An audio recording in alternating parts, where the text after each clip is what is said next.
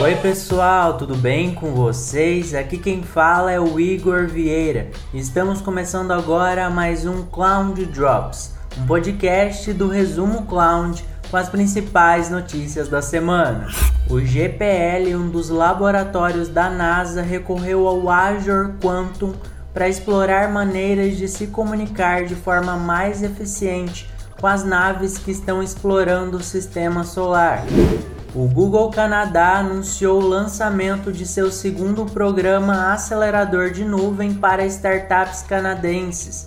O programa online, que dura 10 semanas, oferece às startups na nuvem a oportunidade de acessar aos programas, produtos e mentorias do Google. A Teradata está formando uma parceria global com a Microsoft para integrar sua plataforma de dados à nuvem permitindo que as empresas que buscam modernizar suas cargas de trabalhos de análise de dados aproveitem a tecnologia de ambas as empresas. A integração já inclui mais de 60 serviços do Azure.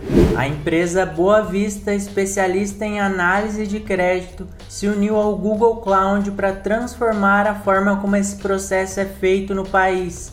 Mais de 282 milhões de CPFs e CNPJs de abrangência nacional migraram para a nuvem. O LTHT, Centro para Tratamento Especializado e Pesquisa Biomédica no Reino Unido, mudou seu sistema de servidores locais para a nuvem da Microsoft Azure. O objetivo é otimizar o atendimento e aumentar a segurança dos dados.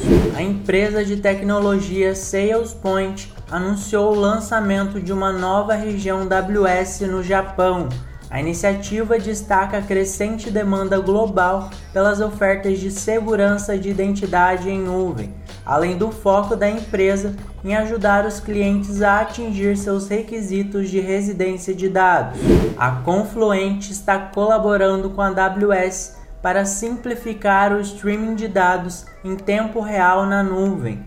O acordo foi feito a partir de um contrato de 5 anos e tem o objetivo de tornar mais fácil para os clientes desbloquear dados de qualquer lugar. Bom, terminamos por aqui. Esse foi mais um Cloud Drops. Tenha uma ótima semana e até o próximo.